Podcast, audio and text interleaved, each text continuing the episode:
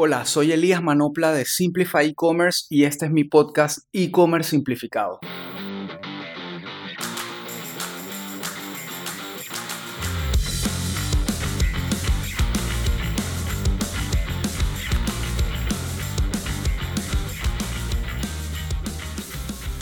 Hola, en este breve episodio quiero hablarte un poco sobre, siguiendo con la línea del own marketing y especialmente el email marketing para e-commerce, quiero hablarte un poco sobre las diferencias entre los flows o las automatizaciones y las campañas normales o los newsletters, como les suelen llamar también, en la plataforma que nosotros usamos en la agencia, que usamos en Midhouse, que usamos con todos los clientes, que se llama Klaviyo. Se escribe K-L-A-V-I-Y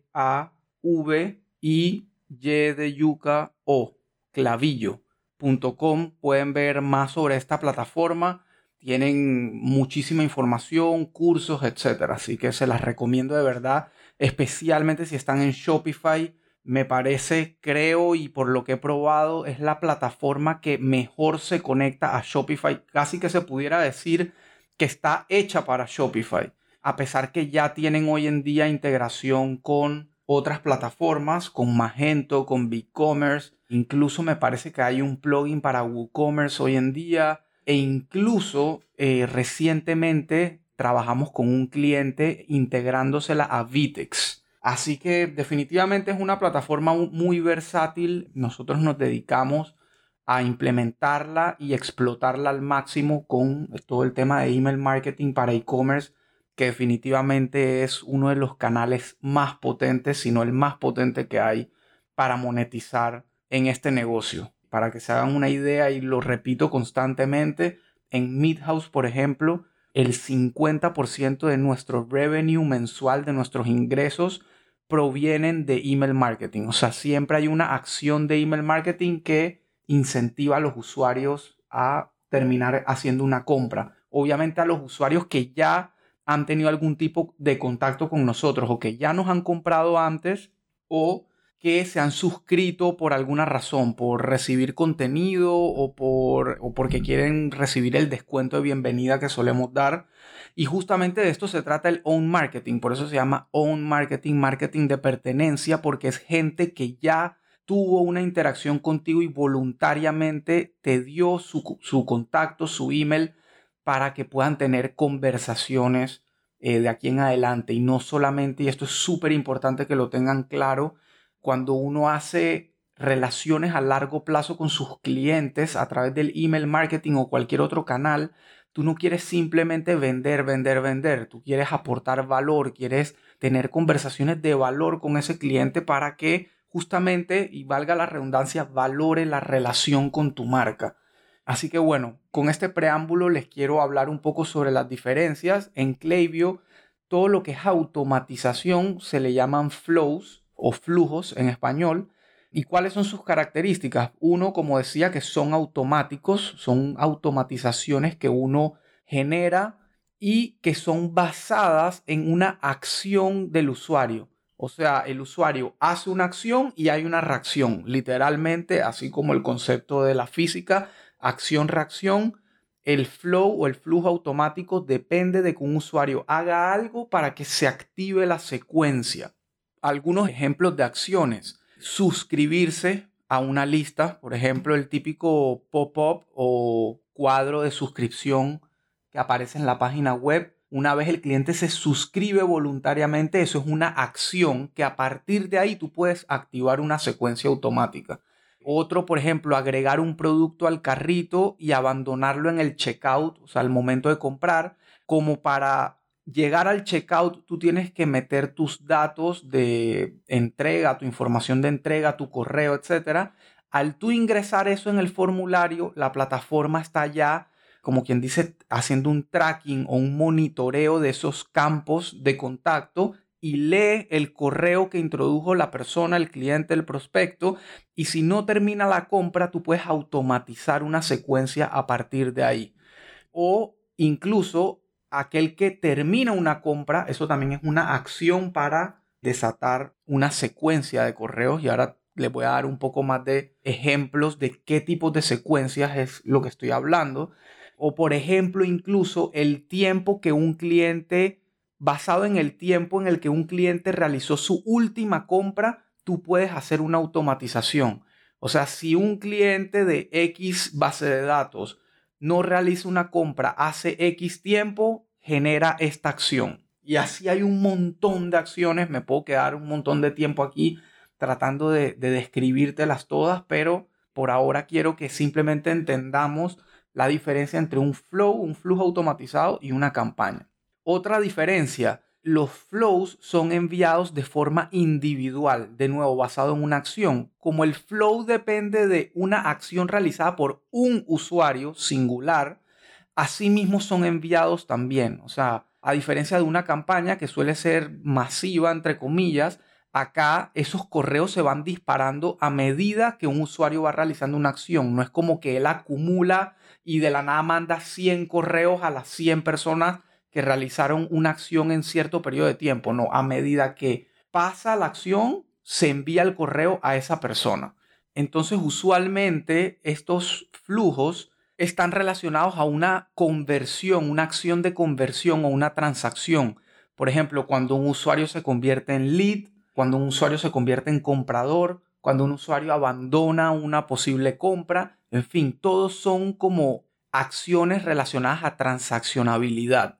Entonces, ahora sí, ejemplos de flujos de los más famosos, el carrito abandonado. Si una persona llega al checkout con productos en su carrito de compra, ingresa los datos de envío, de pago, etcétera, pero no termina la compra, entonces genera X acción. Por ejemplo, en el caso de Midhouse y lo que le recomendamos normalmente a nuestros clientes de la agencia en Simplify, porque lo hemos comprobado y sabemos que funciona, nosotros solemos arrancar con una secuencia de tres correos automáticos.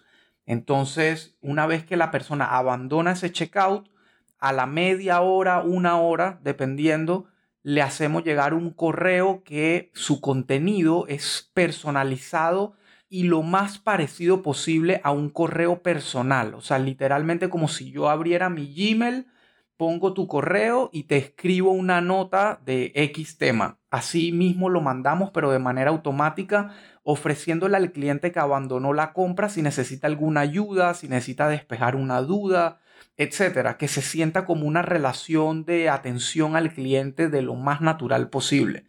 El segundo correo lo mandamos a las entre las 12 y 24 horas después y ya es un correo un poco más comercial donde le recordamos al cliente los productos que abandonó en el carrito, ya es un correo brandeado con la marca, con fotos, etcétera, y le recordamos que esos productos siguen en su carrito, pero que eso no significa que estén reservados que si un otro cliente los agrega al carrito y lo compra y se acaban, pues obviamente el carrito queda invalidado o queda expirado, por así decirlo.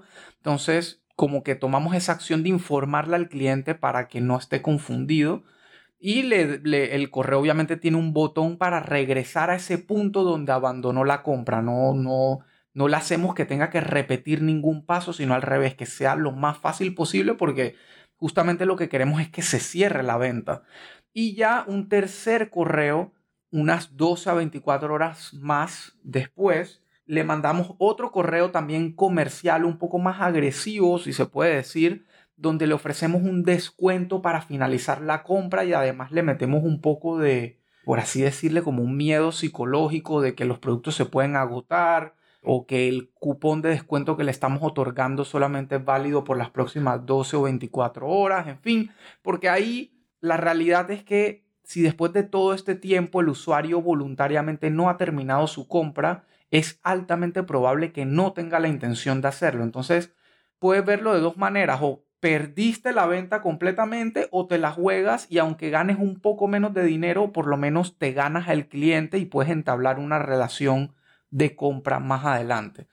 Hay otros flujos automatizados comunes y que funcionan muy bien como un flujo de bienvenida por ejemplo, cuando el, cliente o el prospecto ingresa su correo y su nombre a tu pop-up o a tu caja de suscripción en la página web, automáticamente puedes generar una serie de bienvenida donde principalmente le hables al cliente, al futuro cliente, sobre tu marca, tus valores, tus productos, tus categorías, los beneficios de comprarte a ti, lo que piensan otros clientes sobre ti. En fin, puedes aprovechar eso para, como quien dice, entablar, empezar a entablar una relación de confianza y generarle confianza a ese prospecto para que se decida a comprarte y se convierta en cliente, obviamente, mucho más rápido.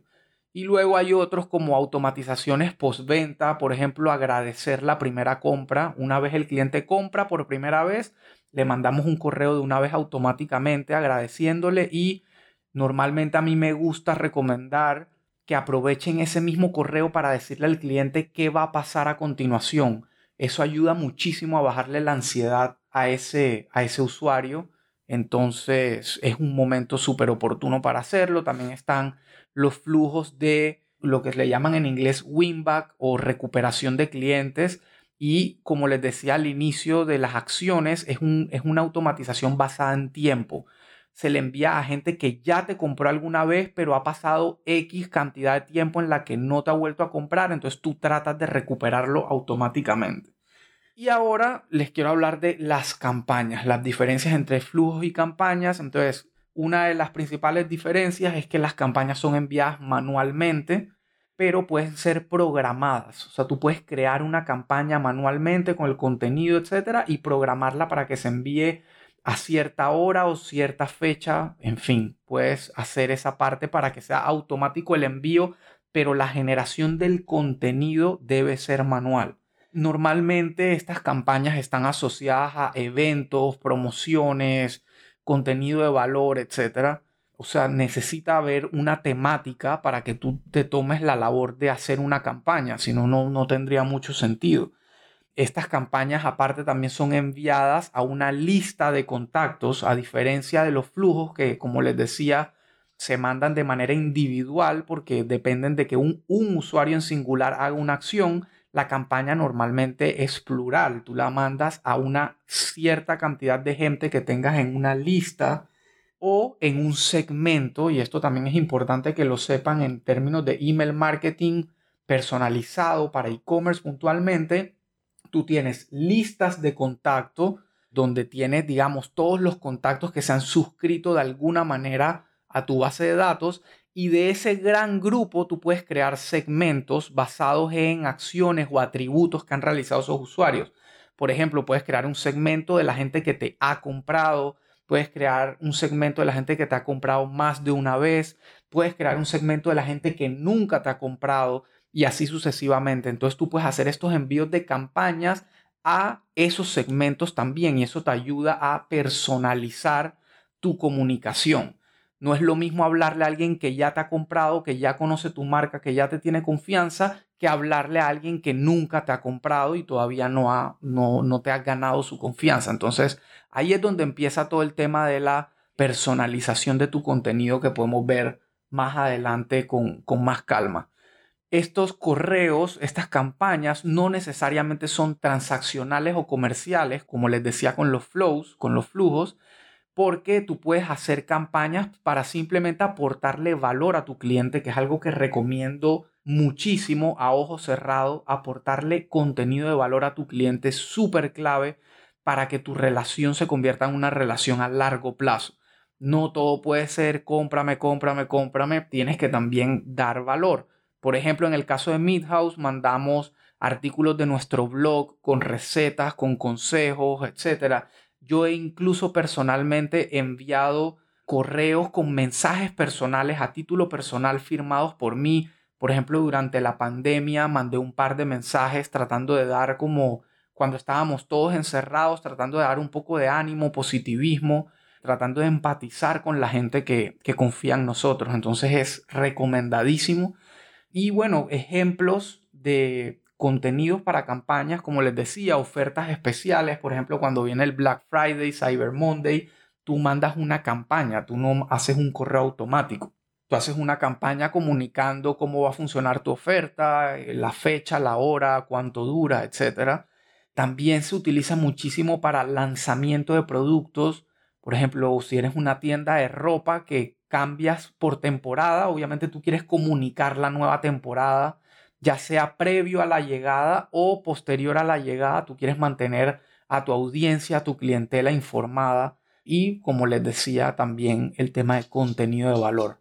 Así que esto era lo que les quería dejar por ahora, que supieran la diferencia entre uno y otro, no solamente en Klaviyo, la plataforma que nosotros usamos, ya prácticamente todas las plataformas de email marketing tienen estos conceptos de, digo, campañas, es lo obvio, lo que siempre ha habido, poder mandar correos a toda una base de datos, pero las automatizaciones, digamos que no sabría decir exactamente cuántos años puede tener el tema de las automatizaciones de email marketing, pero ya todas las plataformas ofrecen esto. Y definitivamente si estás en una plataforma que no tiene automatizaciones, te recomiendo muchísimo cambiarte. Puedes contactarnos en Simplify si te interesa revisar este tema en tu tienda. Si quisieras implementar Klaviyo, si quisieras conocer más de Klaviyo, puedes entrar a nuestro sitio web y agendar tu llamada totalmente gratis de media hora para que conversemos del tema. Vas a conversar conmigo directamente sobre el tema. Y bueno, esto era lo que tenía un consejo súper importante que no me voy a cansar nunca de dar siempre que hable de este tema de email marketing. Nunca compren bases de datos que no sean de ustedes. Nunca hagan envíos masivos exponiendo su marca a bases de datos de clientes o de clientes, no, de usuarios que no tienen ni idea que su data está por ahí dando vueltas o vulgarmente prostituida por internet vendiéndose al mejor postor para luego ser acosados comercialmente. Es de lo peor que le pueden hacer a esa persona y a ustedes mismos también, porque el riesgo de que su dominio de correo, su dominio de su marca, por ejemplo, en el caso de nosotros, midhouse.com o caiga en listas negras y empiece a ser bloqueado por servidores, etcétera, no saben lo grave y lo difícil que es recuperarse de eso en, Internet. Es, casi lo mismo que una crisis de reputación, de relaciones públicas. Recuperarse de algo así es muy, muy difícil, toma mucho trabajo. Así que no se expongan, porque la realidad es que no vale la pena mandarle un correo a 100 mil personas que no saben de tu marca, que no les interesa tu producto, es gravísimo. Es de verdad, de verdad, de corazón se los digo, no cometan ese error, no caigan quien se lo venda como una buena idea, de verdad les está haciendo un daño enorme. Así que bueno, los dejo con ese consejo y con esta información que les proporcioné sobre el email marketing. Nos vemos en el próximo episodio y muchas gracias por seguir escuchando. Hasta la próxima.